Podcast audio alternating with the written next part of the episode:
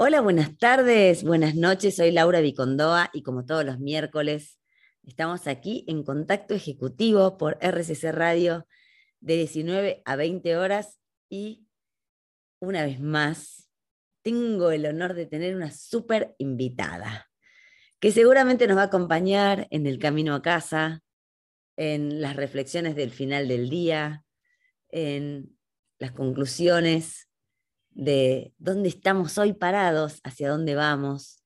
Y probablemente, casi que se los aseguraría, nos va a dejar temas para pensar. Así que les doy la bienvenida a este programa una vez más, hoy con la voz un poco diferente, porque estoy un, engripadita, digamos, recuperándome de la gripe, pero con muchas ganas de seguir generando este tipo de conversaciones que nos llevan a explorar lugares inesperados. Así que, sin más, les quiero presentar a Diana Espinal Couso, que es música, odontóloga, máster en PNL, psicóloga transaccional, astróloga, grafóloga, coach y consteladora. Leo toda esta lista y no puedo evitar, aparte de, darle la bienvenida al programa, preguntarle cómo cabe eso en la vida de una sola persona, Diana. Contanos, contanos. Hola, ¿cómo están todos? ¿Cómo estás, Laurita? Gracias por invitarme. ¿Cómo cabe? Bueno, se tienen 200 años, cabe todo. Eso es mentira. Es el bicentenario. Pero además tiene que ver con la intensidad con la que uno toma la vida, y es cierto, me preguntan, ¿se puede hacer todo esto y se puede hacer de verdad? Le digo, sí, y no es que las dejé inconclusas. Todas las terminé y todas las practiqué y las practico. Y las integré. La cosa es que yo creo que tiene que ver con una búsqueda personal, no y con la curiosidad que despierta la vida. Pero buscarse en la vida es un poco entenderse quién es uno, ¿no? Este, no hay, todo nace en conocerse uno y ahí las soluciones vienen. Bueno, yo para conocerme necesité todo esto, así que no sé si soy intensa, soy rápida o soy lenta, que me costó todo esto para poder entenderme un poco, a ver quién soy. Así que, y ahora soy todo eso, pero no fueron más que herramientas para poderme, para poder mirar la vida como la miro hoy, con los ojos que la miro hoy, con la, con la centralidad con la que hoy me ubico en la vida. Así que todo esto para mí fue importante. No son títulos que me adornan, son lo que yo necesité para que hoy poder tener una conversación y así, abierta y, y tomar la vida con la riqueza que la vida tiene. Bueno, yo tengo que confesarles después de que la hayan escuchado un poquitito, que además tengo el, honor y la suerte de que Diana forma parte de mi familia, una familia de la que ustedes ya conocieron una parte, ahora les presento otra, em, y que en mi experiencia fue un constante estímulo para ir por más, para ser curiosa, para arriesgar, para animarme probablemente a desafíos que que no me hubiera animado. Te puedo decir que vengo de una familia de mujeres que siempre están llevándonos a más, a las generaciones que seguimos. Así que tengo el privilegio de, haber tenido, de tener todavía una abuela que tuvo dos hijas que, nos apoyan y nos impulsan, a las que seguimos en la generación que sigue y al mismo tiempo las de esta generación impulsamos a las que vienen abajo. Así que, ¿qué les puedo decir? No puedo más que esperar empezar hoy esta entrevista. Espero que se fascinen tanto como yo con la forma de ver la vida de Diana, que abran sus emociones, abran su mente, abran su corazón, sus perspectivas, para dejar entrar lo que seguro les puedo decir que es una mirada original. Déjense afectar por este tipo de mirada y vayan pensando qué espacio les va abriendo a medida que la escuchamos y hablamos con ella. Así terminamos el primer bloque aquí en Contacto Ejecutivo, en RCC Radio. Escucha cosas buenas y los dejo con un poquito de música para ir calentando motores. Bienvenidos al programa de hoy.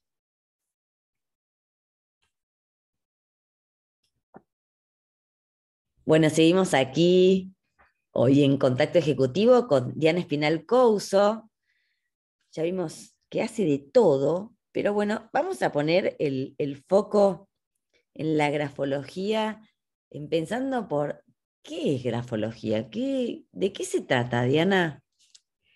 Mira, la grafología te voy a dar la, definición formal, que es un test, el test más completo que existe al lado del Rogers.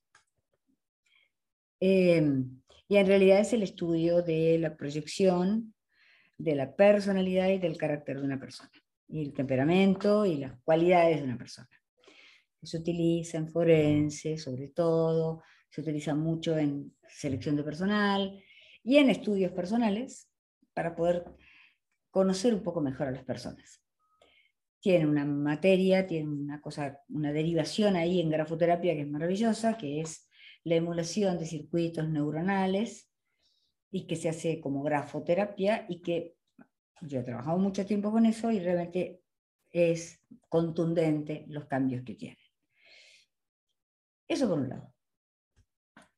Pero después de 32 años que yo estoy con esto y después de transitar buscándome, como les conté antes, para mí las revoluciones y el vivir se hacen a través de la pluma y la palabra. Y dejar de escribir en este momento, la verdad es que más allá de las connotaciones fisiológicas que esto pueda tener y traer y de centros neuronales que se dejan de, de, de estimular,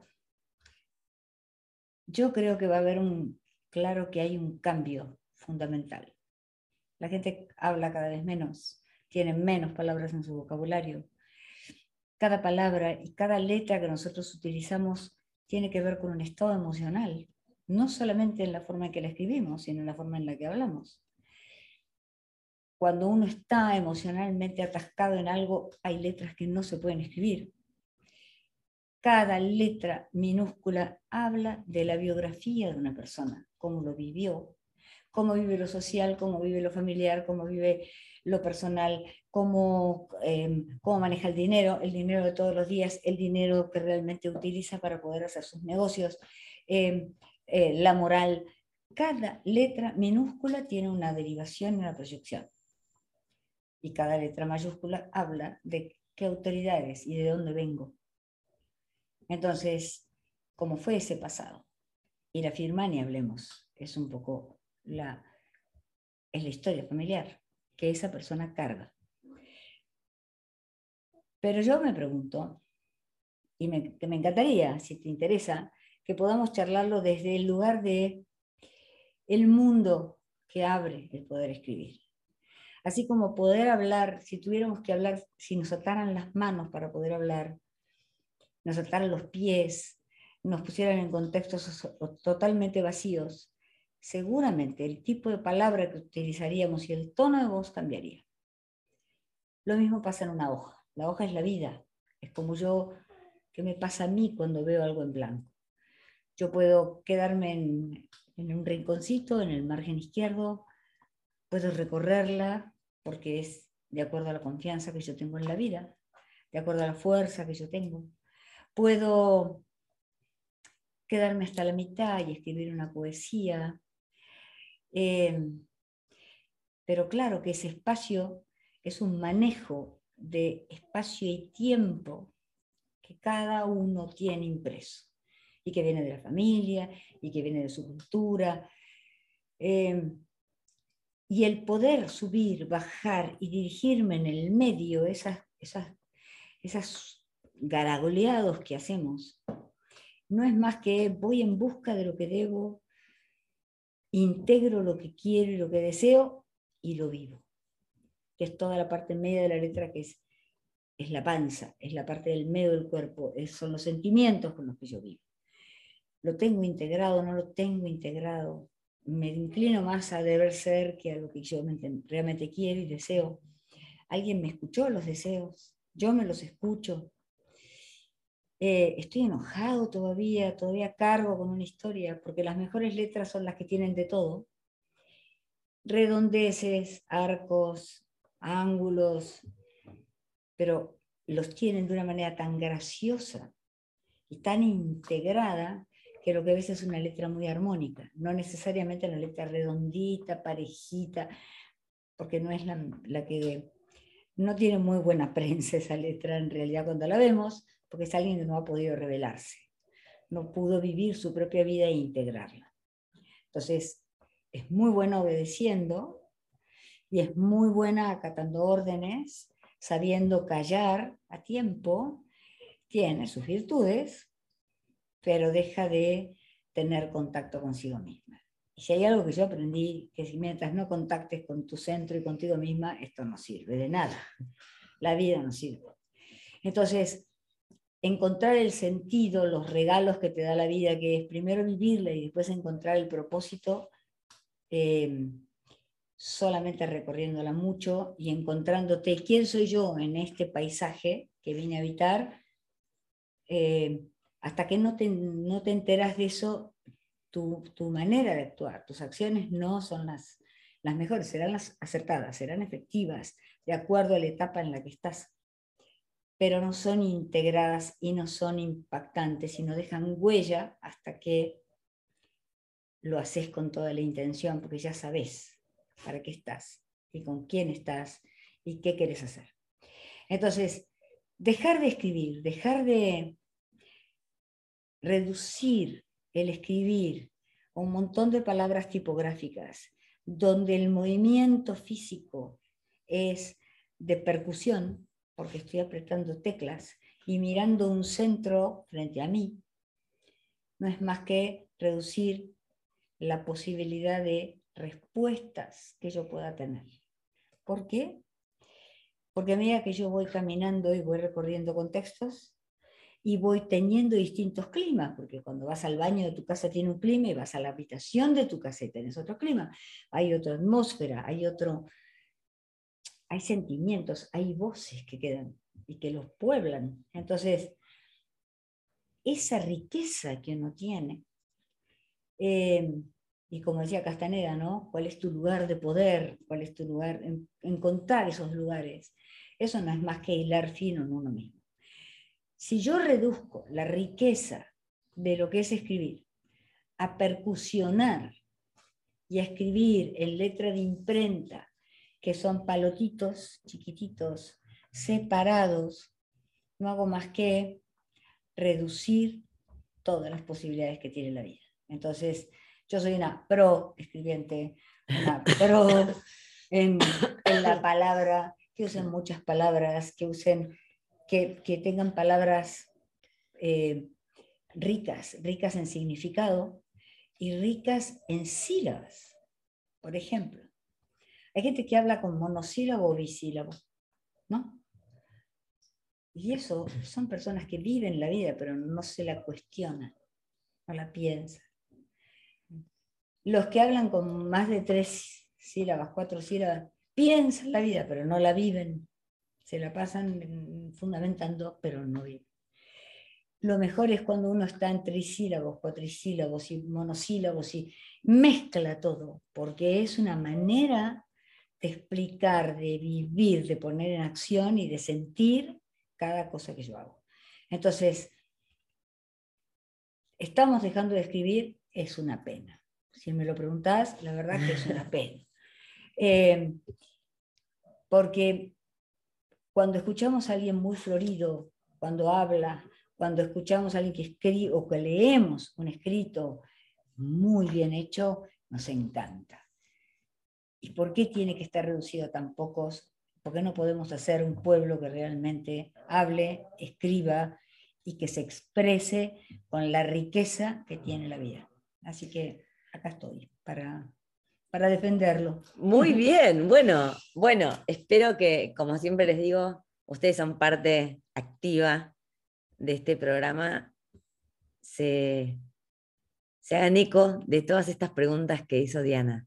¿Qué tipo de palabras usamos? Fíjense qué, original la propuesta, ¿no? qué tipo de palabras usamos, cuántas sílabas tienen esas palabras, qué dice eso de nosotros. Y probablemente allí esté escondida una gran posibilidad, un gran aprendizaje, que vamos a seguir profundizando en el próximo bloque con Diana Espinal Couso, con quien estamos teniendo esta conversación maravillosa de descubrimiento.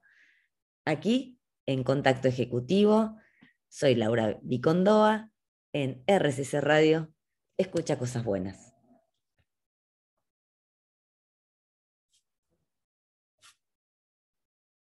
Seguimos aquí en Contacto Ejecutivo. Bienvenidos a los que hayan llegado un poquito más tarde. Siempre fue un momento para engancharse en esta conversación que estamos teniendo con Diana Espinal Couso, que nos daba un paneo general sobre la cantidad de puntos que puede tener la grafología, la necesidad de volver a escribir, de volver a escribir en letra cursiva, nos hablaba también de, del tipo de palabras que usamos, de cuántas sílabas tienen esas palabras, qué dice eso de nosotros. Y recién mientras ustedes escuchaban música, nosotras estábamos hablando de que hay ciertas características especiales, no solamente en las palabras, sino en las letras, en las letras que usamos para expresarnos. ¿Es así, Diana? Así es. Así es. ¿No, les pasa que, que hay días que vos estás, o estás con personas que usa mucho la A. Ya. Ah, y todo es A, ¿no? Y la verdad que se puede confundir con un montón de situaciones, pero la más, la, más importante creo que es que es una necesidad de drenar una emoción que está ahí atascada en el estómago. Eh, la A es la letra del afecto primario.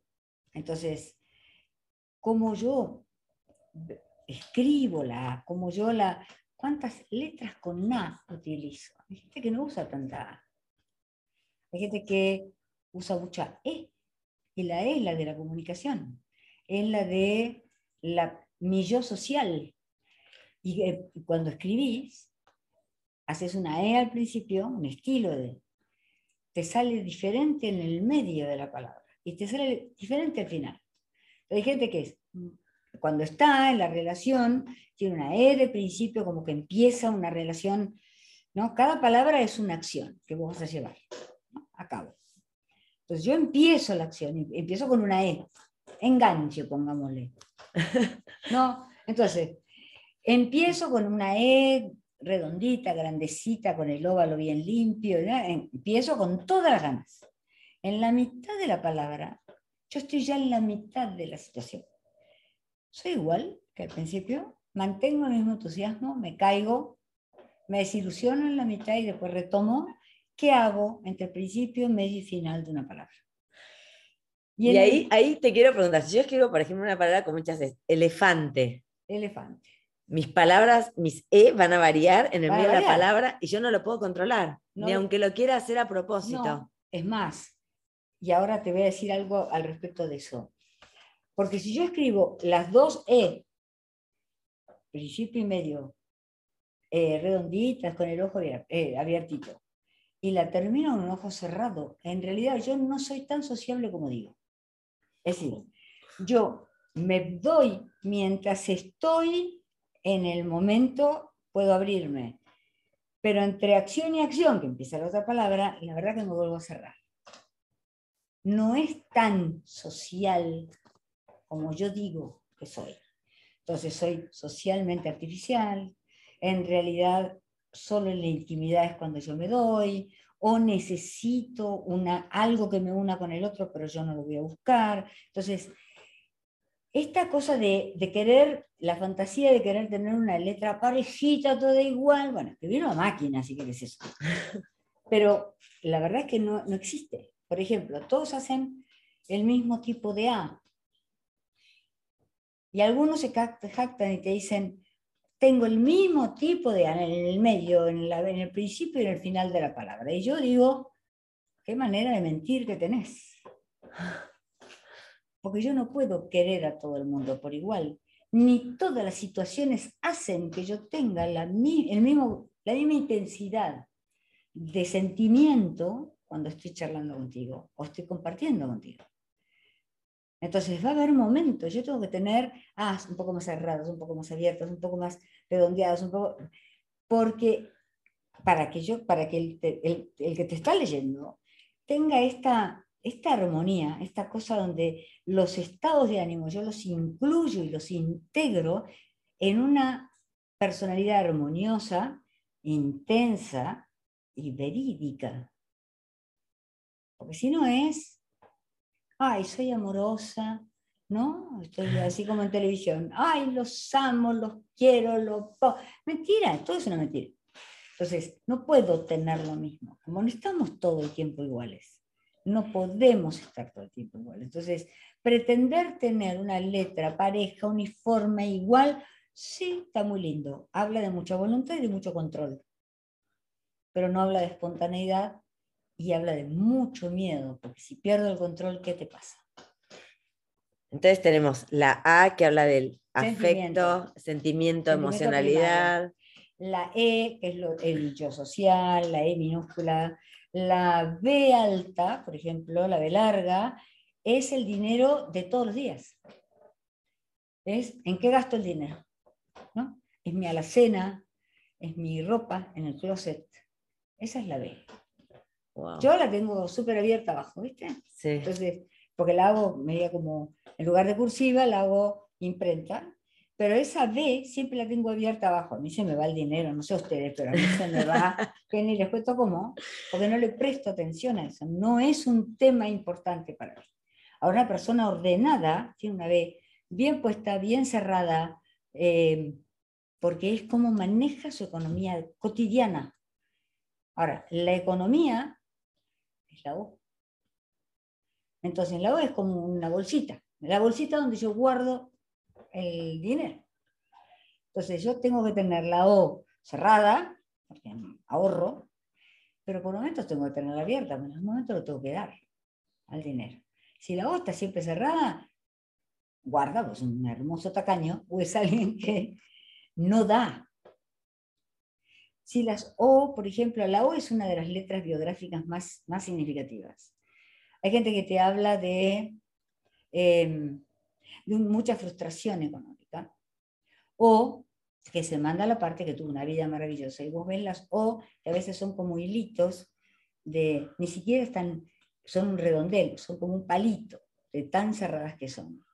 Y son las O que se les escapa en el medio. Y esta es una O de una gran desesperanza económica. Ahí sí que hubo hambre de chicos. Pero hay gente que tiene las O, todas del mismo tamaño y siempre grandes, y aunque la familia no haya tenido dinero, ellos, esa persona no sintió el hambre. Sintió que era, estaba alimentada, que, que había abundancia ahí. Entonces, como yo hago la O, es, la tengo siempre cerrada, tomo, doy, guardo. Entonces tengo que tener distintos tipos de a veces un poquito abiertas, otras veces con el rulito, otras veces totalmente cerradas con un circulito. Claro que tiene que haber variedad, porque además no hay nada mejor, la, vida es variedad. La vida no es una especie, somos muchas especies y, y con todas las, variedades dentro de cada especie y, subgrupos y subcaracteres y todo lo que hay de distinción en esto. Entonces, la letra no le escapa a esto, la letra es la vida. Entonces, es la O tiene que ver con eso, la M son las tres patitas, la, el primer montículo de la M es el yo, el segundo es la familia y el tercero es lo social. Entonces, si el tercero no está y es muy chiquito, no me interesa lo social. Hay gente que hace el montículo de la M más grande, el del medio que los otros dos. La familia para esa persona es lo más importante. ¿No? Entonces, a veces cuando me vienen a consultar de los amantes, si tiene amante, y lo, tengo un amante, ¿va a dejar a la familia? No, ni lo sueña. Jamás la va a dejar porque la familia es muy importante. La G es la, la letra sexual, la Q es sexual, eh, la L tiene que ver con la ideación y con los hermanos. La L es cuál es mi relación con el hermano. Em, si yo soy el segundo, el primero más grande o el primero más chico, eh, cómo lo veo, la P, la del trabajo, qué sé la R, la del esfuerzo. Cada una tiene una impronta, una distinción. Y cómo yo todas esas cosas las integro en mi vida, porque todas son facetas de la vida. Y yo, a medida que estabas hablando, obviamente se pueden imaginar que estuve mirando todo lo que escribí mientras decía Diana y decía, la letra que tenemos cuando tomamos un apunte o cuando estamos tomando nota de algo, es la misma letra que tenemos cuando nos ponemos a escribir sobre algo, y esto quiero que nos conteste Diana, ya, ya, me lo spoileó, ya me dice que no. pero, ah, ah, ah, no, pero podemos entrar ahí. Vamos a entrar ahí en, en la pausa, después de la pausa, ya me quedé pensando, ¿vieron? Me quedo mirando lo que escribí mientras ella hablaba y me pregunto, ¿cuándo fue la última vez que escribieron ustedes? ¿A qué letra pueden recurrir ahora de ustedes mismos? ¿Qué, qué última nota tomaron? Como para ver si algo de lo que está diciendo Diana les hace sentido, si los deja pensando. Así que les doy tiempo en esta pausa con música para que busquen, busquen la última vez que escribieron y qué pueden encontrar ahí y seguir conversando con Diana después de esta pausa aquí en Contacto Ejecutivo. Soy Laura Vicondoa en RCC Radio. Escucha cosas buenas.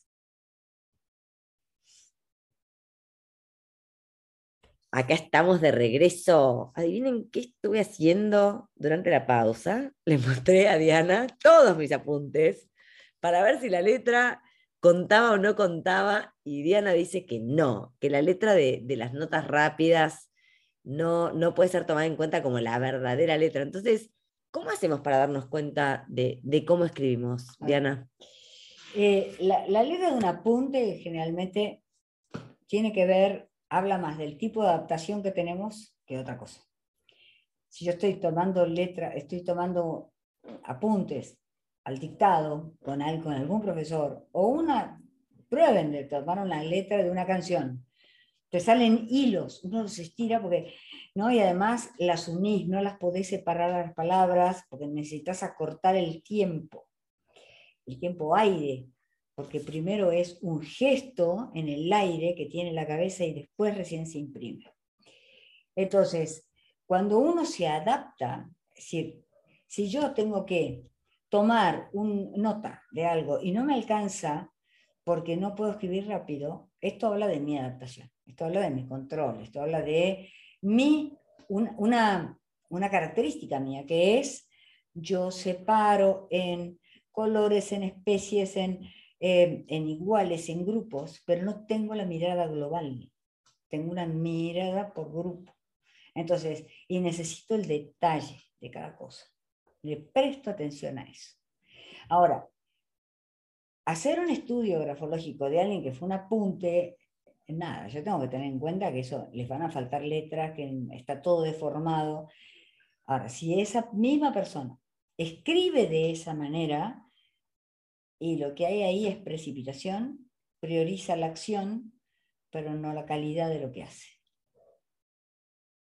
Porque vos podés tomar nota de una canción en el momento, pero después la pasas en limpio. No te quedás con eso. Ahora, si esa es tu manera, es la letra, se llama letra precipitada, y es alguien que no puede estar quieto, prioriza la acción, pero no la calidad. Cuando es muy lenta, prioriza la calidad y se pierde ¿no? de la acción, es mucho más lento. Por eso tiene que haber un, equilibrio entre lo que yo hago y, y cómo lo hago. Entonces, jamás estudia una letra de apunte, a no ser que no tengas otra cosa más que eso. Entonces, buscas gestos que se repitan y que es el gesto patognomónico de esa persona y lo vas a buscar en cuanto escrito hay, es decir, este gesto está hablando de esta persona. Así que esto queda claro, no se estudian los apuntes, se estudia la letra, la carta que te escriben, por eso inclusive ni siquiera se estudia cuando alguien escribe una poesía o cuando escribís una canción, porque el, que, el estudiar la letra significa que yo voy a estudiar cómo maneja la emoción, cómo maneja la planificación de lo que va a escribir em, y cómo se maneja en la hoja. Entonces, llega hasta el margen derecho, se queda en la mitad. Si yo pongo una canción, la va a escribir hasta va a llegar hasta la mitad. Entonces, no sé qué pasa de la mitad de la hoja para adelante. No tengo idea. Y de la mitad de la hoja para adelante uno se vuelve absolutamente automático. Porque es la parte izquierda es el pasado, el medio es el presente y el futuro. Y como yo voy a lo desconocido, es de la mitad de la hoja para adelante. Es de la mitad de la palabra hacia atrás. Es lo social, es lo, la acción, es lo masculino. ¿no? Entonces a veces tenés que estudiarle qué sé la palabra de algún chico. Y, y, tiene un problema que vos ves que hay alguien que le pega o que no está bien, el chico está lastimado y no sabes de dónde. Y le vas a estudiar, si es el principio de la palabra, es en la casa. Si es en el medio, es en el medio donde está. Y si es a la derecha, o es un hombre o son los compañeros.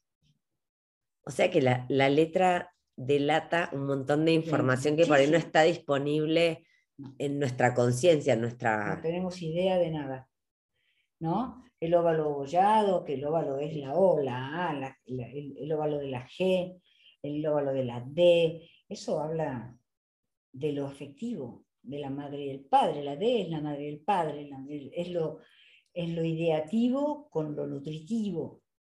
Entonces la D separada es alguien que que tiene separados a los papás dentro, aunque el papá no esté separado, pero él lo ve así. ¿Y qué, por esto que decís, mm, automáticamente me voy a, ¿qué puedo hacer yo con mi letra? ¿Qué puedo observar yo, eh, un ser humano ignorante de la grafología? ¿Hasta dónde llega mi límite de observación? Y a partir de dónde es importante la mirada de un grafólogo en esta observación profesional, en, el tipo de información que se me puede dar, cómo la puedo metabolizar, o sea, hasta dónde es el límite de, donde yo puedo hacer algo con mi letra y, dónde llevarla a un grafólogo que se llama perito grafológico. O, perito si es para la justicia. O grafólogo profesional. grafólogo o grafonalista. O grafonalista. Para, para hacerlo así de vida. Ok. Tener un un consultor, alguien que te ayude. Porque además tenés que saber de psicología para hacer esto. Pero, eh, ¿qué puedes observar? Podemos observar que hay días que, que el margen izquierdo, por ejemplo, ¿no? ¿Usás siempre hojas pautadas o, o usas hojas en blanco? ¿Puedes escribir mm. fácil en una hoja en blanco? Eh, la, hoja pautada habla de alguien que es muy ordenadito, ¿no? Por eso las pruebas se toman sin renglón, en hojas en blanco. Cómo yo me manejo en esa línea de tiempo. Cómo voy de izquierda a derecha. Voy recto, me voy hacia arriba, me voy hacia abajo, voy ondulada, ¿cómo voy? Esa dirección de las líneas habla de tus estados de ánimo. ¿Tenés fe en vos o no tenés fe? Eh, ¿Y ahí para dónde va? ¿Y ahí para dónde va? ¿Te caes después de la mitad de la hoja? ¿Te caes al principio? Mm. Eh, ¿Te levantas después del principio? ¿O sos de lo que empieza a tomar este, más fuerza una vez que ya empezó el camino? ¿Qué pasa ahí? Entonces vas a observar qué hace de margen izquierdo a margen derecho y de margen superior a margen inferior. El margen superior marca el nivel mi, manera de ver y de jerarquizar la autoridad. Si yo tuviera que tomar a alguien, por ejemplo, en una, en una selección de personal, alguien que va a depender de un jefe y escribe desde arriba de todo, no respeta la autoridad. Si no deja ese espacio y nos deja, no, todavía no puede distinguir, así sea el jefe tu mamá, pero en ese lugar es el jefe y yo tengo que tener esta distinción, si no, no sigue. Entonces, el manejo de los cuatro márgenes es importante. El margen inferior marca cómo yo me manejo con el cambio. ¿Puedo cambiar? O hay gente que te sigue escribiendo en los costados y escribe hasta el final porque no puede dar vuelta a la hoja, ¿no? Entonces, no es que solamente a veces no tiene más papel que ese, este, que eso es lo que hay que tener en cuenta también, pero es cómo le cuesta el cambio. Porque la persona que escribe hasta la mitad de la hoja y cambia de hoja, cambia de hoja como de trabajo, como de novio, como de lo que sea. ¿no? Y despilfarra tiempo y dinero de la manera en que te lo está mostrando. Entonces, ¿qué puedes hacer vos para observarte? ¿Puedo llegar cómodamente a la derecha de la hoja o no? ¿O me cuesta? Hay días que me cuesta. ¿A qué le tengo miedo? ¿Cuál es el fantasma que estoy teniendo? Eh, ¿Estoy escribiendo derecho o me estoy yendo para abajo? Em, ¿Puedo dar vuelta a la hoja con facilidad? Los números los escribo muy chiquitos, muy grandes. ¿Qué importancia tiene la economía para mí? Eh, o la tengo integrada a mi vida. Eh, el estilo de letra. Eh, ¿Puedo unir las palabras o, tengo algún, alguna traba ahí que no puedo? Y las letras, como me salen. Porque cuando estás enojada te sale diferente, porque cuando estás tranquila te sale de una manera. Entonces, ¿qué estado de ánimo yo tengo ahí? Por eso se pueden hacer muchas revisiones históricas y biográficas con esto. En fin, no sé, pero creo que con los márgenes y como con esto tenés para empezar, para poderte observar. Buenísimo. Me imagino que ya deben estar todos pensando a dónde encuentro mis, últimas notas o a dónde me pongo a escribir a ver si me pasa todo esto.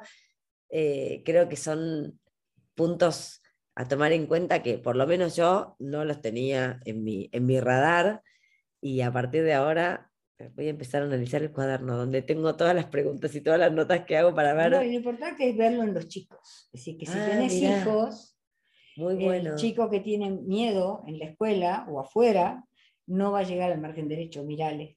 Si antes llegaba y ahora no llega, algo está pasando ahí en lo social. Mm. Si, si, no está, si se está apartando del margen izquierdo y se va, empieza y se va como, como apartando y haciendo cada vez, a medida que baja en la hoja se va haciendo más ancho, es alguien que está dejando algo atrás. Ese es el espacio. Entonces, es importante para verlo en los hijos. Están tristes, están bien, están con, ¿no? Están con toda la fuerza. Y todavía, y todavía tenemos tiempo de hacer eso porque todavía se escriben de todavía colegio. todavía tienen cuadernos o carpetas.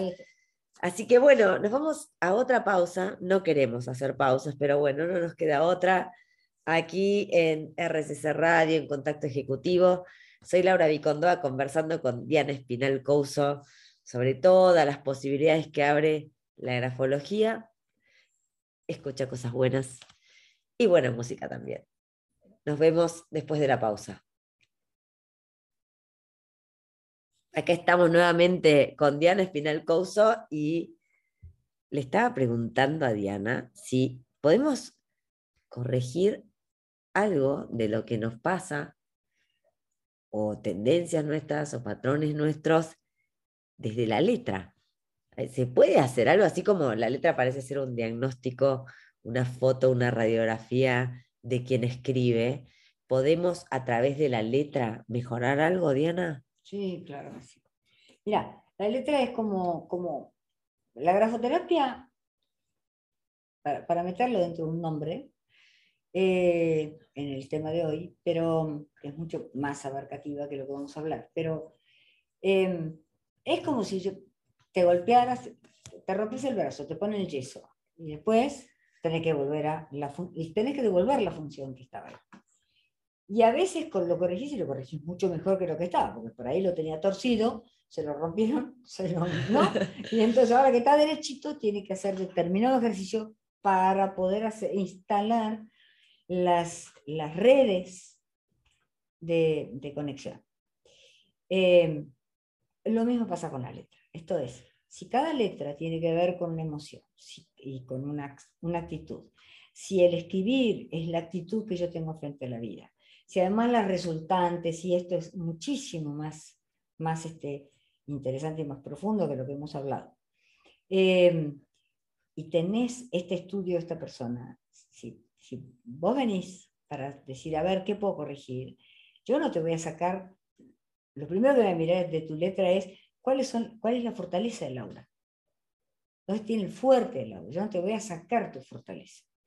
Llevarte a escribir como si fuera un nene de primer grado para volver a reescribir y a reimpresionar las, las, las redes neuronales, y la verdad que no está para eso. Yo voy a respetar lo que vos tenés y voy a tratar de ponerte de corregir esto que hoy te duele o te, no, es, no te es útil o te quita armonía. Entonces, sí se hacen ejercicios. Por ejemplo, el primer ejercicio que hacemos es el de restablecer la frecuencia y el ritmo en una persona, que es lo primero que perdemos. Perdemos ritmo. Y el ritmo se hace poniéndote una música o haciendo como un compás. Y entonces hago como cacerolitas, como U, que ocupan el, el tamaño de un renglón. ¿no? Y hago una U. Y hago un, dos, tres, cuatro. Corto. Un, dos, tres, cuatro. Después lo voy haciendo más rápido, hasta que puedo hacer todo el renglón lo más parejo posible, porque eso es volver el ritmo, es vuelvo a decidir sobre la marcha, vuelvo a, no le pierdo miedo, o le, sí, le pierdo el miedo a tener que sentarme para pensar. No, no, no, caminando puedo pensar, puedo cruzar la calle y mascar chicle, puedo hacer las dos cosas a la vez, pero uno lo va perdiendo. Y cuando sos viejo, viste que vas perdiendo como que no sé, no puedo, eh, tiene que pensar. Bueno, entonces lo que haces es restablecer el ritmo y la frecuencia. Y esto se hace haciendo de a cuatro U seguidas, como contando por un, dos, tres, de a cuatro. cuatro. Y después haces todas lo más parejas posibles en distancia del principio de la hoja hasta el final de la hoja dejando un margen superior de más o menos 10 centímetros, y ahí empezás. Y entonces, sin cortar, haces toda una secuencia de U hasta el final de la hoja. ¿Con renglón o sin renglón la hoja, Diana? Muy importante, muy importante. Para ver si se te caen, no se te caen, qué es lo que haces. Ok. Después, sí, yo ahí lo que hice fue abrir, restituir el ritmo. Y después lo que hago es juntar 5, 5 U, 5, y después pongo el lápiz en la mitad de la de abajo, de la primera de la pancita de la primera, y los, sin levantar el lápiz lo llevo a la pancita de la segunda, y sin levantar el lápiz lo llevo a la pancita de la tercera. Como una guirnaldita. Y lo que te va a quedar es un racimo de uvas. Entonces, ¿qué ah. hice? Primero abrí con todas esas cacerolitas, esas U y después ordené lo que abrí. Ok. Y entonces lo pongo en racimitos de uva y tienen que haber, te tienen que entrar más o menos entre 4 y 5 racimos por, por renglón, por tramo. O sea que cada 5 U hago un racimito y lo voy achicando, achicando, lo vas achicando. te queda una. Perfecto. Sin levantar el lápiz, de una a una, y ahí vas a ver si te tiembla o no te tiembla, ¿no? Entonces, tiene que estar impecables te tienen que salir como que llega un punto donde ya soltaste la articulación del hombro y la del, la del codo y la Y esto se practica y por repetición vamos generando otra cosa. una carilla por día. Ok. ¿No? Entonces la primera es, me abro y me recupero. En la segunda es, me ordeno. En la segunda semana, que son los racimitos de uva.